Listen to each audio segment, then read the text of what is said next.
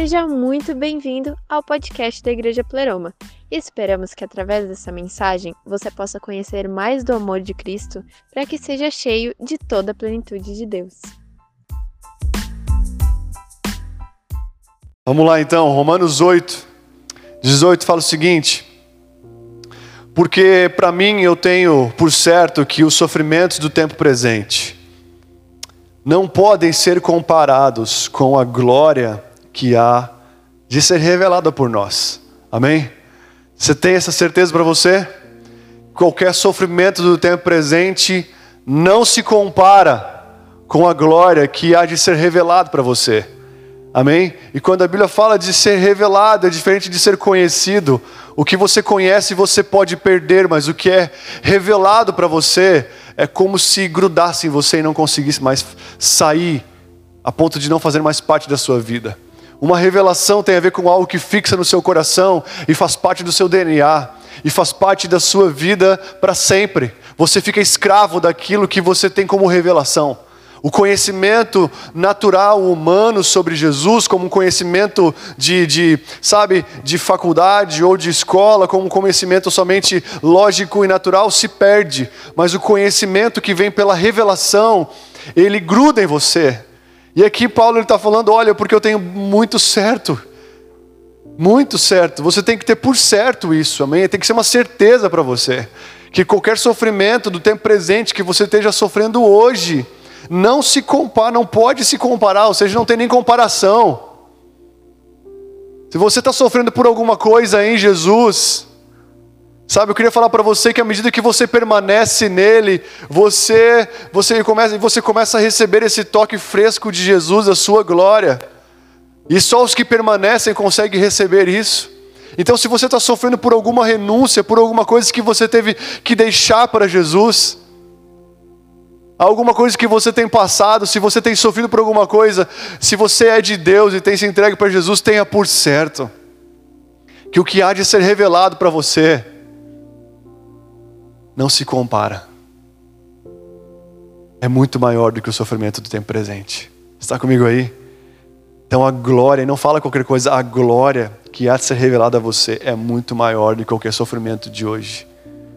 Amém, Cláudio? Amém? Qualquer glória, todo, qualquer sofrimento não se compara com a glória que há de ser revelada. A pergunta é: quem vai permanecer para receber essa revelação da glória? Quem vai permanecer? A Bíblia diz que muitos sobem ao monte, mas poucos permanecem lá em cima. Poucos têm permanecido lá em cima. Sabe? Deus ele não quer que você suba, esteja com ele somente por alguns minutos, ele quer que você, sabe, feche contrato e fique lá. Na nossa cultura brasileira, nós temos uma cultura, sabe, de não gostou, sai fora. E nós vemos isso em todos os âmbitos. Nós vemos isso em trabalhos. Nós vemos isso em muitos lugares. A pessoa não gostou, não curtiu, não deu certo, vaza. Vou procurar outro emprego, não deu certo, vou fazer outra faculdade. Ah, não foi como eu imaginei, eu vou fazer outra coisa. Eu não vou ficar, ah, não curti, sabe, dei uns beijinhos, ah, dormi com ela, não deu certo. Se já fez tudo logo de cara. O conhecimento que faz permanecer não é um conhecimento da cama, é o conhecimento do, da, do Espírito. Está comigo aí? Jesus escolheu um casalzinho chamado Maria e José, nunca deitaram, mas estavam permanecendo. Tinham uma aliança verdadeira do Espírito para a alma e depois para o corpo. Sabe, eu acredito que nós temos essa cultura no Brasil de não permanecer em nada, porque nós começamos muitas vezes de, da forma que não é para ser, de fora para dentro, não de dentro para fora. Nós vemos isso até no futebol, né? Não gostou do técnico, vaza, o técnico vai embora. Fica poucos dias. Hoje eu estava vendo o jogo com meus irmãos, eles falaram: "Ah, oh, o técnico do Chelsea é um, não sei qual que é agora, esqueci o nome, é um, foi um jogador. E esse cara, ele ficou lá no time, no começo foi muito ruim, e agora o time está melhorando bastante. E lá fora, sabe, o técnico, se começa ruim, eles não mandam embora. O técnico fica, ele permanece um bom tempo lá. É uma cultura europeia você entrar e permanecer, você entrar e ficar, você entrar e realmente, sabe, é ter uma aliança. Mas no Brasil nós não temos isso. Não gostou? Vou embora. Troca de igreja, troca de tudo, troca até de religião, troca até de Deus. Mas eu quero te incentivar a subir e permanecer. A Bíblia diz que aquele que permanecer até o fim vai ser salvo. Está comigo, hein? Está comigo? Aquele que permanece, João 15 fala, vai dar muito fruto, e fruto que permanece. Mas quem? Os que permanecem, faça chuva, faça sol. Em tempo ruim, em tempo bom. Não é até que a morte os separe, até que a morte os una cada vez mais. Amém, amados? Então ele fala, a ardente expectativa da criação aguarda a revelação dos filhos de Deus. Desculpa, me detinha um pouco nesse versículo, porque só esse versículo aqui já dá uma boa mensagem, né? A ardente expectativa da criação aguarda a revelação dos filhos de Deus, amém?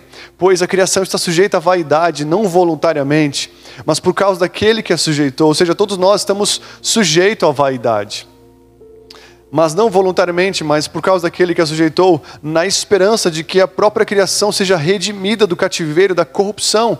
Olha só como vaidade e corrupção estão conectados, né? Mas saiam da corrupção para a liberdade da glória dos filhos de Deus. Porque sabemos que toda a criação a um só tempo geme e suporta angústias até agora. E então somente, e não somente ela, mas também nós, que temos as primícias do Espírito, igualmente gememos em nosso íntimo, aguardando a adoção de filhos. Ela não é assim com a gente. Deus, até quando? O Senhor vai demorar para vir? Ah, tem algumas coisas, coisas tão difíceis de suportar. Nós gememos no íntimo, aguardando, muitas vezes com angústia, sabe, a volta de Jesus e a adoção completa de filhos ao nosso Pai, amém? A redenção do nosso corpo, aguardando a adoção de filhos. E qual que é a adoção de filhos? A redenção do nosso corpo. Por quê? Agora eu quero falar. Porque na esperança fomos salvos. Você pode falar isso comigo? Diga, na esperança. Eu sou salvo. Ora, a esperança que se vê não é esperança. Pois o que alguém vê, como espera? Mas se esperamos o que não vemos, com paciência aguardamos. Amém? As pessoas que não conseguem esperar é porque estão vendo muito. Mas quem não vê, consegue esperar. E aqui ele está falando: olha, nas, na esperança, eu e você somos salvos. Você é salvo na esperança. O que é esperança? É você ter uma expectativa de algo que você não está vendo, mas que você sabe que vai acontecer uma expectativa de algo que os teus olhos não conseguem compreender ainda, mas que lá no teu espírito você sabe que aquilo é uma realidade que vai acontecer. Existem coisas que eu já sei no meu espírito que vão acontecer mas que os meus olhos não, não veem ainda, sabe? Mas que lá dentro eu tenho uma certeza que isso vai acontecer, isso me gera uma expectativa, isso me gera um ânimo, isso me gera, sabe, um, uma energia, sabe, para poder viver a cada dia sabendo, cara, eu tenho que fazer, eu tenho que continuar minha vida, porque eu já vi coisas, que eu sou escravo daquilo que eu vi. Por isso que Paulo, ele faz uma oração, eu oro para que os olhos espirituais de vocês sejam abertos, para que vocês possam contemplar a esperança da vocação de vocês. Sabe, ele faz algumas orações e uma delas é: Eu oro para que os olhos de vocês sejam abertos. Não os olhos naturais, porque os teus olhos naturais já estão abertos. Mas os olhos espirituais muitas vezes estão fechados. Muitas vezes não conseguem, sabe, ver as coisas. E é tão gostoso você ver uma pessoa numa dificuldade. Não é gostoso ver uma pessoa numa dificuldade. Não, mas é tão gostoso você ver quando uma pessoa está naquela dificuldade, sabe? Mas você já consegue ver o depois. Você já consegue ver o depois se ela responder da forma de Deus. Você já consegue ver depois. Você já consegue ver o após. E a função de quem tem um olhar assim é discipular a pessoa a caminhar no caminho que ela nem sabe direito, a permanecer no caminho que ela nem tem sentido e visto direito, mas por já ter passado por aquilo, consegue ter uma visão do depois, sabe? E consegue ministrar a pessoa a permanecer naquilo que ela nem entende muito, mas depois ela vai entender. E não vai entender somente com o seu corpo, mas vai entender com o seu espírito, com a sua alma. Amém? Está comigo? Mas Deus, Ele fala que eu e você fomos salvos aonde? Na esperança. Hoje um dos maiores problemas da igreja brasileira, né? Talvez isso não tenha sido mais tanto, mas por um bom tempo foi, isso gerou consequência, veio um boleto disso, sabe? É que muitas vezes nós somos somos salvos, sabe, somos atraídos para a salvação por um, por um oferecer de algo a nós. Então, muitas vezes somos salvos na bênção. Venha, que você vai receber uma bênção. Venha que você vai ter uma vitória. Venha que uma prosperidade vai te esperar, que um prazer te espera, que uma prosperidade, que uma alegria, que um conforto. Isso gerou, infelizmente, uma dificuldade de amadurecimento na igreja. Quando nós buscamos a Deus por aquilo que Ele tem a oferecer a nós, nós não conseguimos esperar, nós não conseguimos se relacionar com Deus para sermos semelhantes a Ele, para sermos a imagem e semelhança a Ele, dele.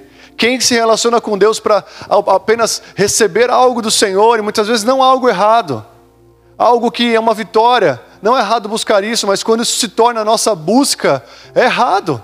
Muitas vezes nós somos idólatras e nem sabemos. Se eu e você, quando nós oramos, só oramos por uma vitória, quem que, é, quem que nós estamos idolatrando? A vitória. Criticamos os católicos que adoram imagens, mas muitas vezes nós, as nossas orações, só oramos por coisas que nós queremos ter, e isso é idolatria. Quando nós oramos apenas por coisas que nós queremos receber de Deus, nós automaticamente estamos declarando que somos idólatras, porque nós só nos relacionamos com Deus para ter aquilo que nós queremos e não aquilo que precisamos. Então, se você, ah, Deus, eu quero aquela pessoa, ou eu quero aquilo, eu quero ir embora do Brasil, ou eu quero aquilo outro, sabe? Ah, eu quero essa bênção, eu quero, sabe, eu quero esse prazer, eu quero essa prosperidade, sei lá o que for. Eu quero isso, a nossa oração só se limita a isso. Se a sua oração, muitas vezes, você que é mãe, eu só quero que meu filho que está perdido volte, só busca Jesus por causa disso. Talvez isso pode ser uma idolatria. Você pode estar idolatrando seu filho. Está comigo aí? A Bíblia quer que nós venhamos a entregar as coisas para Deus e descansar nele. Sabe, Jó foi um cara que buscava pelos seus filhos, pelo medo de perder sua família, por medo de perder seus filhos. E a Bíblia diz que ele, ao fazer isso, a Bíblia diz que ele conhecia Deus de ouvir falar. Quem conhece Deus de ouvir falar, é, sabe, está buscando, sabe, por medo. Mas a Bíblia diz que lá na frente, e olha só que interessante, enquanto ele conhecia Deus de ouvir falar, ele não tinha esperança. Ele não tinha esperança, ele era um homem justo que temia Deus e que se desviava do mal, mas ele não tinha muita esperança. Deus permitiu que o diabo tocasse na vida dele, tirasse muitas coisas de muito valor da vida dele, sabe? E aí ele perdeu muita coisa, perdeu toda a sua família, perdeu, só não perdeu a esposa, perdeu muita coisa. Mas a Bíblia diz que naquele processo ele permaneceu sendo esmagado, triturado no agir invisível de Deus. Sabe, o cão, o diabo ele é um cão de Deus, Deus solta até aonde ele deseja. Se você é de Deus e um dia o cão te pegar, ou é porque você deu brecha, ou é porque Deus soltou um pouquinho e falou: pega aquilo lá dele, ó, aquilo lá tem que sair. E ele usa quem? Usa até o diabo para fazer as coisas que ele deseja. Mas o interessante é que ele foi lá e mordeu algumas coisas que o Senhor permitiu. Falou: na vida dele você não toca. E aí depois a Bíblia fala: olha, Jó falando: olha, Deus, antes eu te conhecia de falar, mas agora os meus olhos te veem. E a declaração de Jó, a partir de conhecer a Deus, vendo Ele de verdade, estando perto e conseguindo olhar a Ele, foi: Eu sei que o meu redentor vive e que por fim ele se levantará sobre a terra.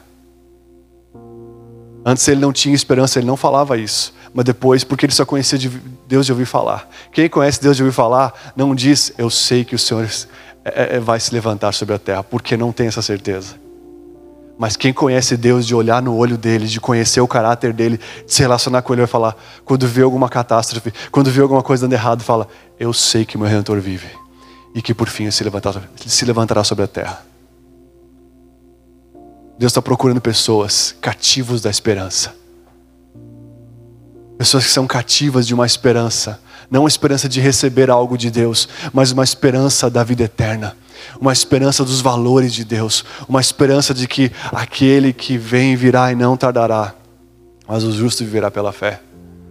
Uma esperança de que Deus vai restaurar todas as coisas. De que Ele vai voltar para buscar uma noiva.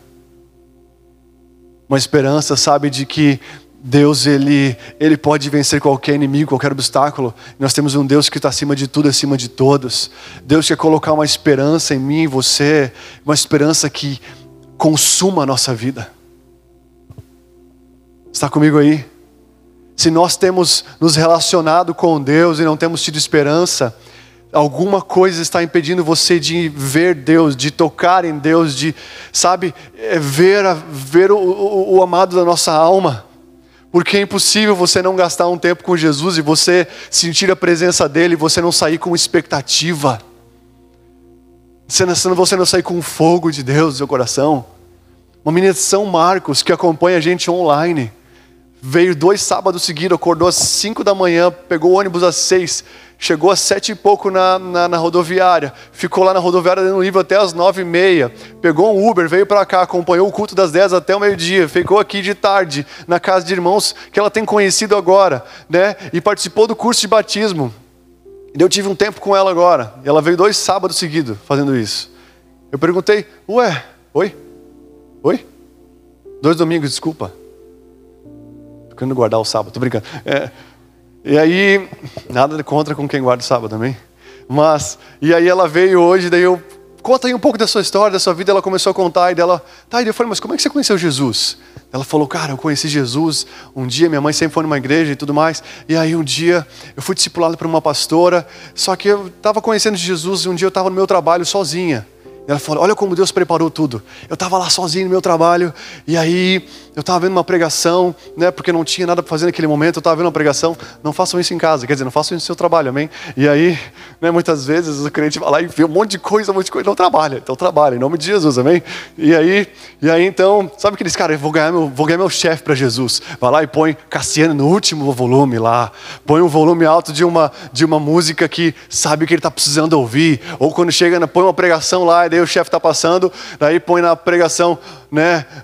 Expulso o diabo, não sei o quê. Vou botar bem alto para ele escutar que ele tem que sair o demônio da vida desse cara aí. Você não sabe, mas tem gente que faz isso, gente. E acha que está pregando evangelho. Faz que nem Maria, quebra o vaso. O perfume vai vir. Mas olha só que interessante. Ela falou, estava lá, e aí eu senti um fogo eu não sei por onde entrou, se entrou pela janela, se entrou por algum lugar, mas uma coisa começou a queimar dentro de mim. E depois daquele dia, eu tive uma certeza de quem eu era. Eu tive uma certeza de que eu era salva, uma esperança começou a brotar em mim, e eu nunca mais deixei de seguir Jesus. E aí eu conheci vocês aqui e vim aqui um dia, nossa, me senti muito em casa e comecei a ver as pregações e eu estava clamando para que saísse logo o batismo, eu queria me batizar. A menina é membro da igreja muito mais que muitas pessoas que vêm aqui que são de Caxias.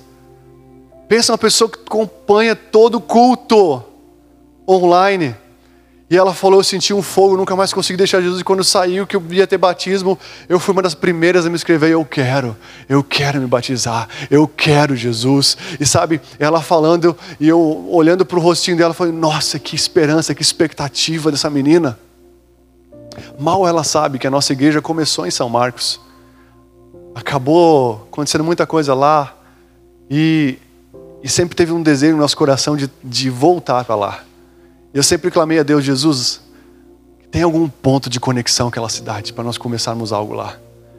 E aí hoje conhecendo ela, ela falou: "Eu quero mais. Eu quero servir agora, eu não quero somente ser batizada, eu quero algo mais por Jesus". Mas sabe quando você vê uma esperança no coração de alguém?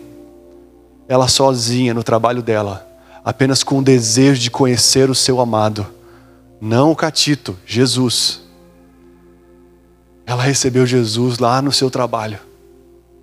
Ela falou, Cláudio, não se explicar, mas um fogo entrou lá e queimou meu coração. Eu falei, eu sei desse fogo.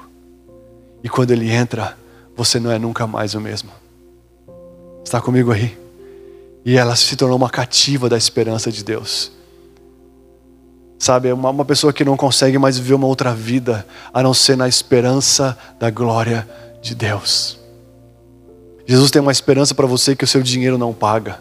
Jesus tem uma esperança para você que nunca algo terreno vai ser comparado com aquilo que Ele tem para você. Está comigo aí? Amém, amados? E, e se você for ver na Bíblia, o Rodrigo falou sobre isso. Tem vários caras que foram, sabe, que eram presos à esperança do Senhor. Um dia Deus ficou tão bravo com o povo dele, Moisés liderando o povo, sabe, a sair do Egito e Jesus, Deus falou, cara, tô, tô meio de saco cheio dessa galera aí, tem tantos altos e baixos. Moisés, vai você. Eu vou ficar meio que acompanhando de longe. Vai você e eu mando um anjo com você, eu mando anjos ministradores que vão estar contigo, que vão te auxiliar. Moisés estava tão cativo, porque ele subia ao monte, ele permanecia dias na glória de Deus, dias com o Senhor, sabe? E quando Deus falou, Moisés, vai você, cara, eu vou ficar por aqui na retaguarda. Moisés falou, de jeito nenhum, eu só vou para frente se você for comigo. Daqui eu não saio se o Senhor não estiver comigo. Daqui eu não progrido nada na minha vida se o Senhor não estiver comigo. Sabe, se você for ver, outro cara chamado Davi tinha cometido um adultério, tinha feito tanta coisa, tanta besteira, sabe, um monte de sacanagem, sabe, forte. Mas quando foi confrontado por Natan, ele abaixou o rabinho e falou: Olha, eu falhei mesmo, mas não deixe, não deixe que eu perca a presença de Deus. Salmo 51 vai falar, ele, ele, ele faz uma oração falando: Deus, renova em mim. Renova em mim aquilo que o Senhor um dia fez. Renova o seu amor em mim, Jesus. Eu falhei, mas eu sei que não tem outra vida para mim. Eu sei que não tem outro caminho para mim. Eu sei que não posso ir por outro caminho, porque o Senhor é o caminho. Eu sei, Jesus. Por isso eu me arrependo. Renova a minha aliança em Ti. Você vê tantas pessoas que erram, que falham, vazam, endurecem o coração e não quer saber mais de nada. E Davi, ele comete um erro estratosférico, adulterando e matando o marido da mulher, e quando ele é confrontado, ele fala: É verdade, não tem outra vida para mim. Eu conheci uma esperança que é maior que a minha vida, que, que é maior do que o meu coração. Está comigo aí, amado? Amém? Ixi, estou sozinho aqui.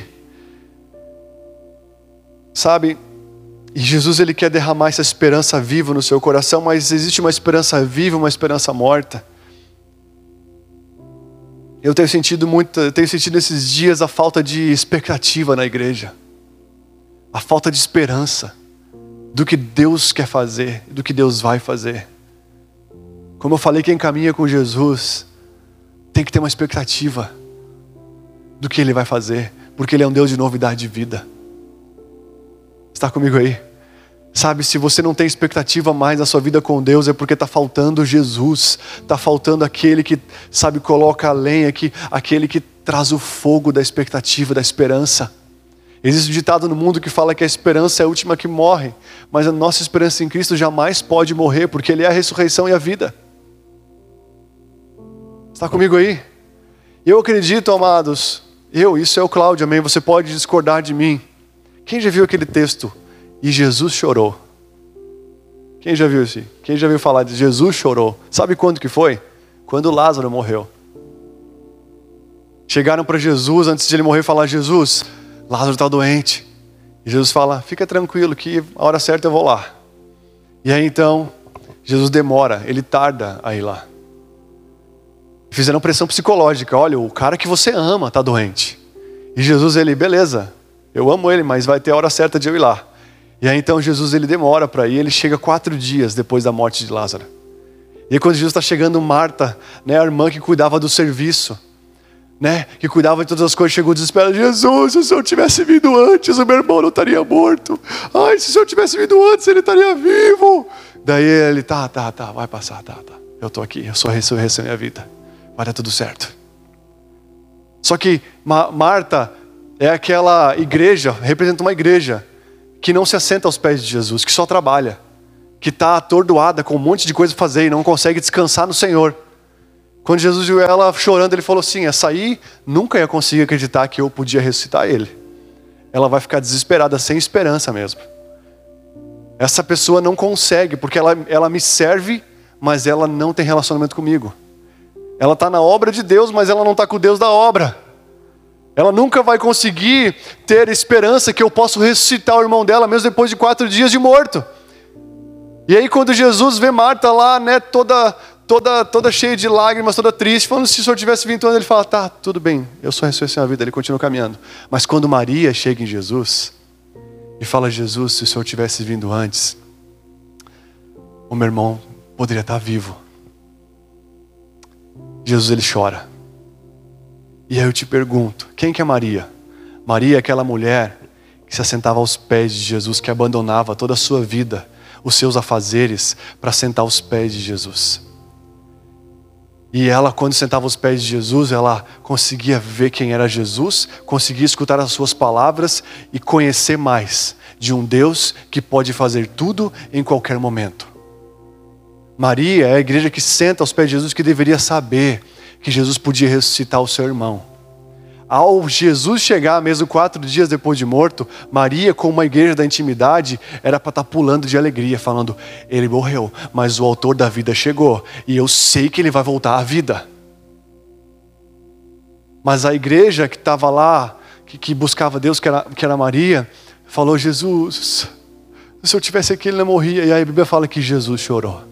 E eu te pergunto: Jesus chorou por causa de compaixão deles, ou chorou porque talvez ele esperava de verdade que a igreja da intimidade acreditasse, tivesse a esperança que ele poderia ressuscitar o seu irmão, mesmo quatro dias depois de morto?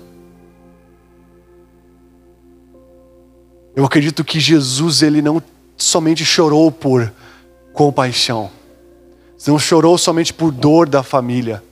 Porque tem coisas que você pode ver na Bíblia que Jesus ele é um pouco frio. Porque ele se atenta no depois, porque ele já sabe o que vai acontecer. Eu acredito que Jesus não chorou por pena, não chorou por remorso, não chorou porque Lázaro tinha morrido, porque ele sabia que Lázaro ia voltar à vida.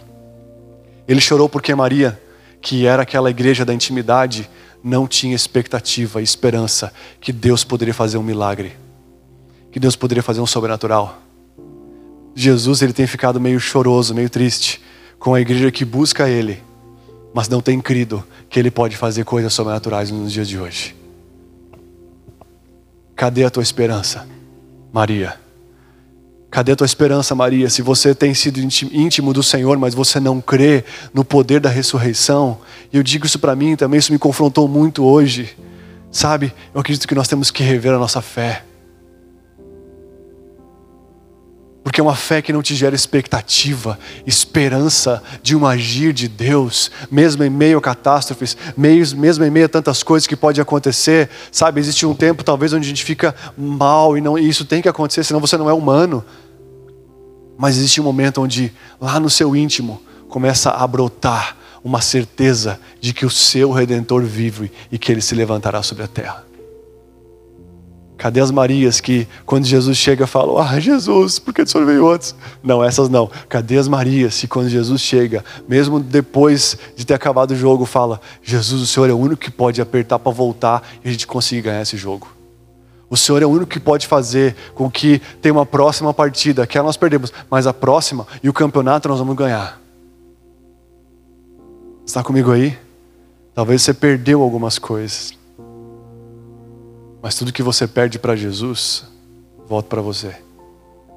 A Bíblia diz que aquele que deixa pai e mãe, irmãos e irmãs, aquele que deixa amigos, aquele que deixa coisas dessa terra, por amor a Jesus, a Bíblia diz: nesse tempo presente, vai receber cem vezes mais.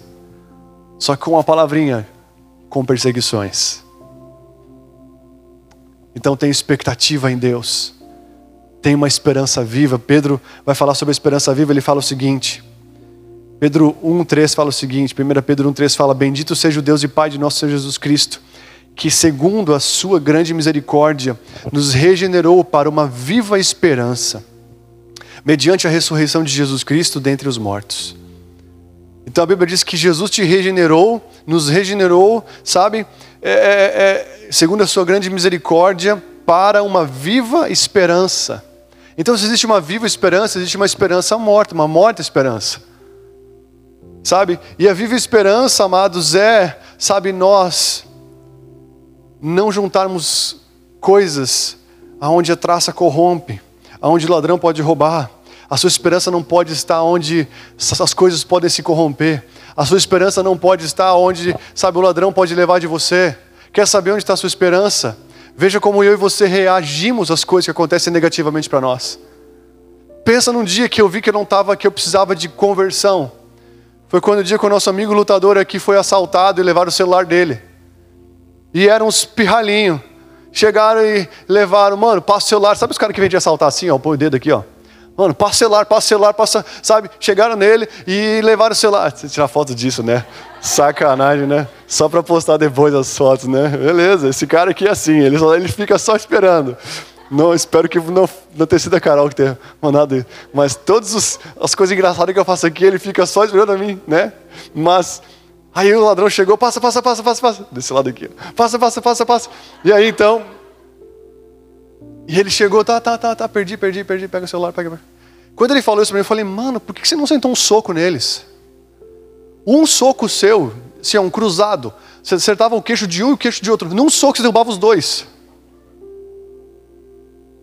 Ele falou, Cláudio, não, cara. Minha vida vale ouro, mano. Hoje eu sou de Jesus. Se eu perco hoje, se eu morro por causa disso, ou se, sabe, ou se eu reage, acontece alguma coisa, se eu faço isso, cara, primeiro a minha mente, a, o meu, o meu, sabe, a Bíblia diz que muitos naufragam na fé quando negligenciam a boa consciência. Ele falou, como, como que minha consciência ia ficar se eu desse dois, um soco e, e fazesse alguma coisa? Eu ia ficar com uma consciência muito ruim. Segundo, e se acontecer alguma coisa, os caras me matam, levam um tiro, alguma coisa? Se não é um dedinho, é uma arma. E aí? Eu falei, cara, é verdade. Me pastoreia, me desculpa. Porque eu sou pecador. Sabe? Eu falei para ele, meu, é verdade, cara. E aí, e aí ele foi embora e, e levaram o celular dele. Foi engraçado que ele chegou. E eu, e aí, meu, beleza? E aí, beleza? Tá tudo certo? Sim, tá tudo certo. Foi assaltado ali, mas tá tudo bem. Eu, o quê? Tá assaltado ali, tá tudo bem. Vamos atrás dos caras. Mas a reação revela quem você é. A reação revela onde está a sua esperança. Quando te batem no carro e você fica, ah, bateu no meu carro, eu sei quem fugir, você vergonha, safado, sabe? Isso revela aonde está a sua esperança. Se quando você perde uma coisa, você sofre tanto por aquilo, hum, sabe? É, é claro, pode ser por um envolvimento, mas sabe? Isso revela onde está a sua esperança. Aonde está a sua esperança? Uma esperança viva não é uma esperança que está em, está em coisas passageiras, mas é onde está na eternidade. Você foi regenerado para uma viva esperança. Está comigo aí? Amém, amados? E uma morta esperança, olha o que diz aqui em Marcos. Marcos, no capítulo 10, versículo 17, fala o seguinte: Pondo-se Jesus no caminho, um homem correu ao seu encontro e, ajoelhando-se diante dele, perguntou-lhe: Bom mestre, o que eu farei para dar a vida eterna? E Jesus respondeu: Por que você me chama de bom? Ninguém é bom, senão a não ser que Jesus, que é, a não ser Deus que é bom. Você conhece os meus mandamentos? Deus falou para aquele rapaz: Não mate, não cometa adultério, não furte, não dê falso testemunho, não defraude ninguém, honre seu pai e sua mãe. Então o homem respondeu: Mestre, tudo isso eu tenho observado desde a minha juventude. E Jesus, olhando para ele com amor, disse: Só uma coisa te falta. Vá e venda tudo o que você tem e dê o dinheiro aos pobres, e você, fará um e você terá um tesouro no céu. Depois venha e siga-me. Ele, porém, contrariado com a sua com esta palavra, retirou-se triste, porque era dono de muitas propriedades.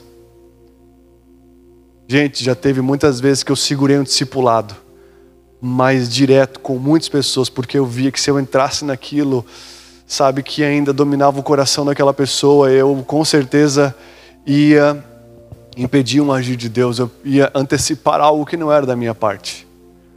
Já algumas vezes eu entrei, esse jovem chegou até Jesus, e uma pessoa que caminhava com Jesus desde a sua, juventude, e, e chegou e, gente, olha, segura.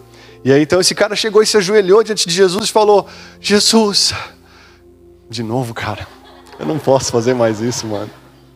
Esse cara se chegou Jesus, chegou falou: Jesus, me ajuda, Jesus. Jesus, ele chegou, Jesus, o que eu faço para ter a vida eterna? Eu acredito que Jesus deu uma olhada assim e falou: Você? Você anda comigo desde a juventude? E você tem essa pergunta para mim? E Jesus falou: Olha, siga os mandamentos. Ele, mas eu já tinha, já tenho feito isso desde a minha juventude. Eu não mato, eu não defraudo, eu não, eu honro meu pai e minha mãe, eu, eu não adultero, sabe? Eu sou fiel, eu sou, eu sou um cara de caráter. Jesus olhou e viu que um cara de caráter, um cara que cumpria os mandamentos, seis dele, pelo menos são seis ali, sabe? Ele, ele, ele, ele cumpria aquela vida desde a juventude. E Jesus falou: E aí, cara? Então, Jesus olhou para ele e amou. Amou ele e falou: Cara, eu te amo. Mas tem uma coisa que você tem que fazer. Tem uma coisa que está dominando teu coração. Vai e vende. Dá esmolas. Dá o que você tem para os pobres. Aí você vai conseguir o que você quer. Porque a vida eterna consiste em me seguir. Olha que Jesus não fala, você vai ter a vida eterna. Jesus fala, aí me segue. Porque a vida eterna está em me seguir. A vida eterna está em caminhar comigo. A vida eterna não é um momento, a vida eterna é o, é o dia todo. A vida eterna é todo dia, é todo momento é você caminhar com Jesus. Aquele jovem que barrava ele era do dinheiro. Ele saiu triste, sem esperança, sem expectativa. E eu pergunto para você: quantas pessoas estão assim na igreja hoje? Caminhando com Jesus desde a juventude, mas não tem esperança, não tem expectativa. Pessoas de caráter, pessoas que honram pai e mãe, pessoas que não adulteram, pessoas, sabe, que não defraudam, pessoas que não mentem, pessoas verdadeiras, mas que não encontraram a vida eterna, não tem expectativa, porque ainda tem alguma coisa que é importante para ela, que não conseguiu deixar para Jesus. Vida eterna é você deixar algo que te consome Sabe, muitas pessoas precisam de libertação para isso até. Porque é algo que vem de muito tempo, que está apoiando o seu coração lá, seja em um bem material, seja em um relacionamento, seja onde for. E Jesus, ele falou, cara, deixa isso. Entenda, não é para todo mundo dar o dinheiro, dar tudo que tem, não. O problema dele era o dinheiro. Mas qual que é o seu problema? Está comigo aí? A esperança brota depois disso. A esperança que você quer tanto para a sua vida vai vir depois de uma entrega de algo que tem te consumido, que tem te prendido. Não quero que você saia daqui entregando, fazendo uma coisa. Não. Se você sabe que tem que fazer, está muito desenhado para você o que você tem que entregar para Jesus, faça. Mas se você sabe que ainda está caminhando e progredindo para isso, deixa que vai chegar o momento. Mas se você sabe que já devia ter feito, tem que fazer, faça logo, porque o boleto vai vir. Amém? Está comigo aí? Então, 1 Coríntios 15, 9, 19 fala o seguinte: se a nossa esperança em Cristo se limita apenas a esta vida, somos os mais infelizes de todos os homens. Se a nossa esperança se limita somente a esta vida, ou seja, se Cristo que eu, se a minha esperança em Cristo se limita somente às coisas aqui dessa terra, dessa vida passageira, nós somos as pessoas mais infelizes que existem. Mais infelizes de todos os homens. Isso é muito perigoso, por quê? Porque as pessoas mais infelizes talvez não estejam fora da igreja, estejam dentro dela. Porque se alguém não tem esperança em Cristo, não, não ora pedindo coisas materiais para Ele, conquista. Vai atrás, se prepara. Mas muitas vezes nós gastamos muito tempo pedindo coisas, pedindo coisas desta vida para Deus. A Bíblia diz que são pessoas infelizes. Por quê? Porque o tempo de Deus é o tempo de Deus. O sonho de Deus é mais alto que os nossos. Pedimos coisas projetadas segundo os nossos prazeres e não segundo o nosso propósito. Deus nunca vai te dar algo somente para o seu prazer, porque o nosso prazer deve ser a presença dEle. Está comigo aí? Você foi feito num jardim chamado Éden. Éden significa um lugar de prazer. Prazer é o que não falta para você. Então, se nós pedimos coisas para o nosso prazer, quer dizer que nós não encontramos ainda o prazer em Jesus. E sabe, pessoas que não buscam somente buscam, se a nossa esperança em Cristo se limita apenas a esta vida, somos os mais infelizes. Isso é muito preocupante, porque pode ter muita gente infeliz aqui dentro, há muito tempo buscando coisas dessa vida em Jesus. Eu quero falar para você, busque as coisas da vida dele para você. Está comigo aí, amado? Amém, amado? Está, você está aí de verdade? Mas aonde você encontra essa esperança? Para a gente terminar.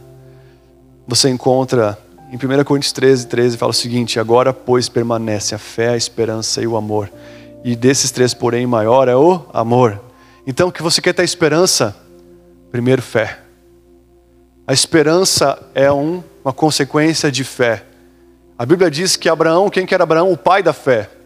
O homem que teve uma fé aos 70 anos para sair da sua casa e caminhar por um caminho que nem ele ia saber, que nem ele sabia direito, mas era caminhar com o próprio Deus. Ele deixou todo o conforto, toda uma segurança de tanto tempo com a sua família, com o seu pai, com tudo aquilo que a família havia adquirido. Seu pai tinha acabado de morrer, sabe? Deus chamou ele e ele deixou tudo para seguir o Senhor. E a Bíblia diz que a partir dele, uma, uma nação, ele seria pai de multidões. Mas só que ele foi ser pai com 100 anos, ele passou 30 anos 35 anos caminhando com Deus até ser pai com 100 anos. E a Bíblia diz que Abraão, em, em, em, em não, onde, onde, onde? Em Romanos 4,18 fala que Abraão, esperando contra a esperança, creu que para vir a ser pai de muitas nações, segundo o que fora lhe dito. Então, fé te faz crer contra a esperança. Abraão teve fé mesmo ficando velho, ele teve esperança, ele acreditava que ele ia ser pai. Está comigo aí? Cada dia vendo o seu corpo murchando, a testosterona diminuindo. Sabe, a Sara a mesma coisa, cada vez mais ficando mais idosa, falando: "Meu, como é que eu vou ter um filho?" Eu olho para ele, não tenho nem mais vontade de abraçar esse velhinho, eu não quero mais nada com ele, ainda mais deitar. E ainda mais gerar um filho, como é que eu vou segurar um filhinho aqui dentro com 80, 90 anos de idade? Como é que o meu corpo vai ter vigor para segurar? E a Bíblia diz que eles acreditaram contra a esperança. Quanto mais eles ficaram velhos, mais era, era, o impedinte crescia de eles terem um filho. Mas a fé fez com que eles tivessem esperança, mesmo nos 100 anos, que Deus daria um filho. E eles tiveram um filho. Ou seja, a fé vem pelo ouvir, ouvir a pregação. Essa fé fala de um exercício contínuo, constante de ouvir, de se envolver, de escutar, de buscar sozinho, de buscar com os outros, de vir para o culto, sabe, de andar no meio dos louvores, sabe, de você exercitar buscando um Deus que você não enxerga. Isso traz para você esperança. Então a esperança vem pela fé. Está comigo aí? Fé é você ter convicção naquilo que você não vê. Esperança é você esperar aquilo que você não enxerga. Então, se você quer ter expectativa de algo que você não enxerga ainda, busque com convicção o Deus invisível. Todas as vezes que eu estou sem esperança, eu passo um tempo com Jesus, eu começo a ter esperança de novo. Quando você perde a fé, e quando você perde também o amor, o relacionamento com Deus, você começa a se olhar a partir da sua limitação. Você começa a se ver a partir dos seus problemas, a partir das suas falhas, a partir dos BOs da vida, e você perde totalmente as expectativas. O que Deus tem para mim e para você é maior do que, do que eu sou, maior do que as minhas capacidades, é maior daquilo que eu tenho, ou seja, somente com Ele eu consigo. Então a minha expectativa só vem a partir de eu passar tempo com Ele. A fé e o amor. É como se fosse dois pãozinhos e a esperança no meio é recheio. Sabe, quando você tem amor, você tem fé, sabe? Quando você tem essas duas coisas, nutrindo, e o maior deles é o amor, é o relacionamento com Jesus. Você pode ver que o cara, o discípulo do amor, o que ele fez? Ele não abandonou Jesus.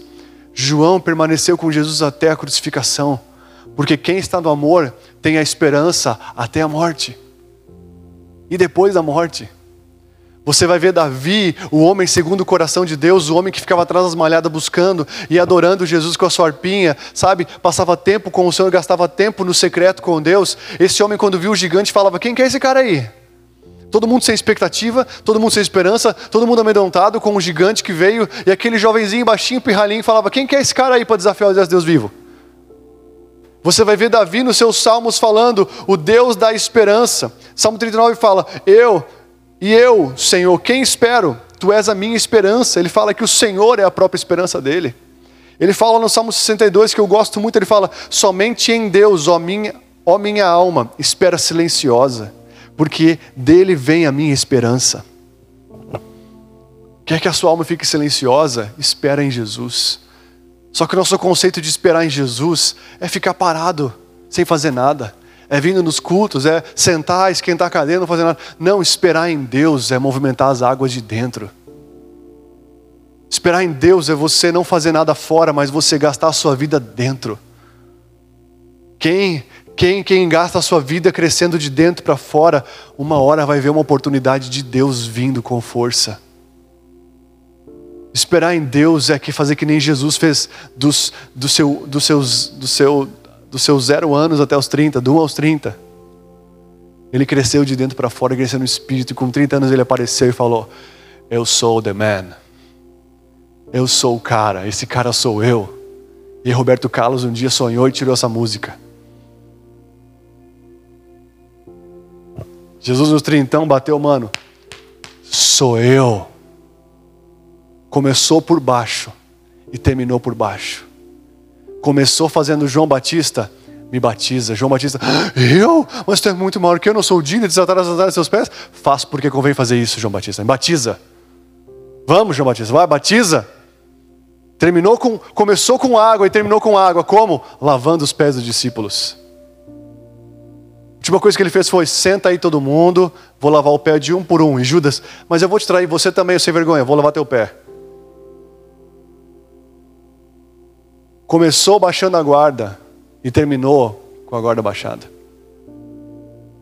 Mas não perdeu esperança. Porque ele sabia que o Pai ia ressuscitar ele. Ele sabia que a morte seria tragada pela vitória.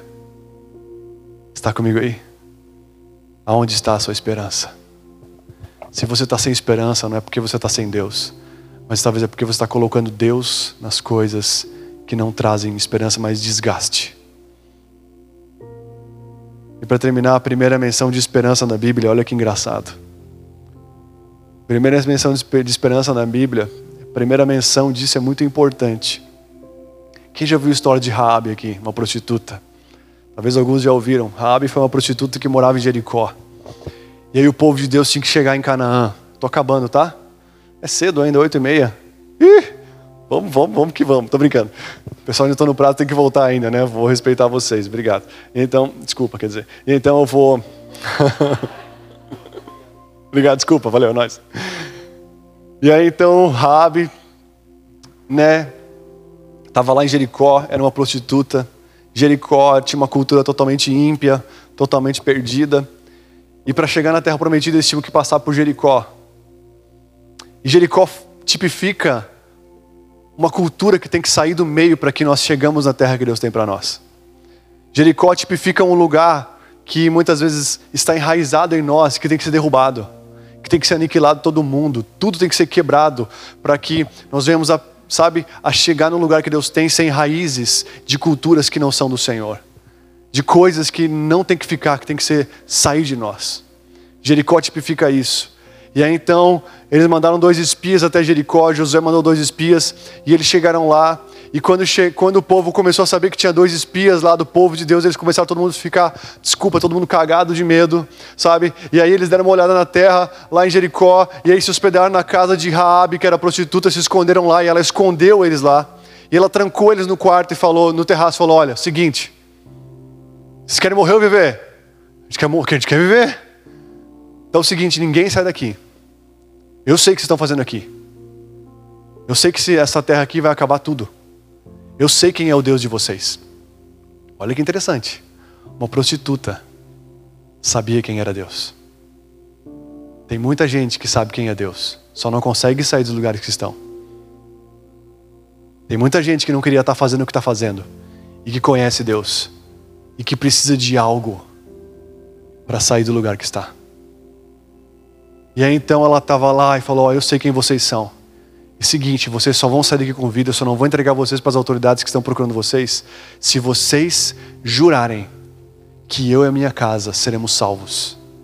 Porque eu sei que não vai sobrar nada aqui. Eu conheço o Deus de vocês. Eu sei quem Ele é. Eu sei que não vai sobrar nada aqui. Vocês vão ter que prometer que eu e minha família vamos viver. E aí eles, tudo bem. Mas você vai fazer o seguinte: você vai pegar um cordão vermelho escarlate e vai colocar lá fora, para que quando o exército do Senhor chegar aqui, eles vejam aquele cordão lá fora e eles saibam que aquela casa é da mulher que não pode ser morta porque ela cuidou dos espias de Deus. E aí, sabe qual o significado daquela palavra cordão vermelho? Você sabe o que significa aquele cordão vermelho lá? tipifica o sangue de Jesus. O mesmo sangue que não deixou a morte entrar lá na casa dos egípcios, quando, na casa dos israelitas, quando eles foram libertos do Egito, na última praga, era um, agora era um paninho vermelho lá na janela. Todo mundo pensou, Rabi já é prostituta, agora está maluca, colocando um pano vermelho lá na janela da casa dela. Mas aquela, essa palavra cordão no hebraico significa esperança. Quando eu botei para procurar esperança no Antigo Testamento, a palavra esperança, e a primeira menção apareceu ali como cordão, eu falei: Uau! Primeira menção de cordão é de uma pessoa que não tinha mais esperança de vida, estava perdida. Mas o sangue de Jesus, na porta da casa daquela pessoa, na janela, trouxe esperança. Eu quero falar para você que está precisando de esperança a esperança que você precisa não está em nenhum outro lugar, a não ser no sangue de Jesus, na aliança com Ele. Ao permitir que aquele, aquele, aquele cordãozinho ficasse lá na janela da casa dela, ela estava declarando uma aliança com o Senhor. Talvez a pessoa mais improvável da cidade foi a pessoa salva da cidade, porque ela tinha uma aliança com Deus e ela pôde ter expectativa de vida em meio a um ambiente de morte. Você quer ter esperança de vida? Você quer ter esperança de vida num mundo caótico, num mundo que só tende a piorar? Você quer ter esperança de vida, sabe, em qualquer, em qualquer momento, em qualquer lugar, de qualquer forma? Você quer ter expectativa do melhor de Deus? Que o sangue de Jesus esteja sobre a sua vida. Que você proteja aquilo que Deus quer fazer. Que você guarde aquilo que Deus quer fazer. Guarde, proteja aquilo que o Senhor está fazendo. Você vai ter esperança. Quem está protegendo os princípios de Deus, o agir e o mover de Deus, tem esperança para o que vai acontecer. Amém, amados? Agora, se você não protege o que Deus te deu, você não tem esperança. Que quem protege já está declarando: Eu protejo porque eu sei que Deus vai fazer algo, então vou me guardar em Deus. Vou guardar minhas coisas em Deus, vou guardar minha família em Deus. Eu vou me guardar no Senhor porque eu tenho esperança, expectativa que Deus tem algo para mim. Amém?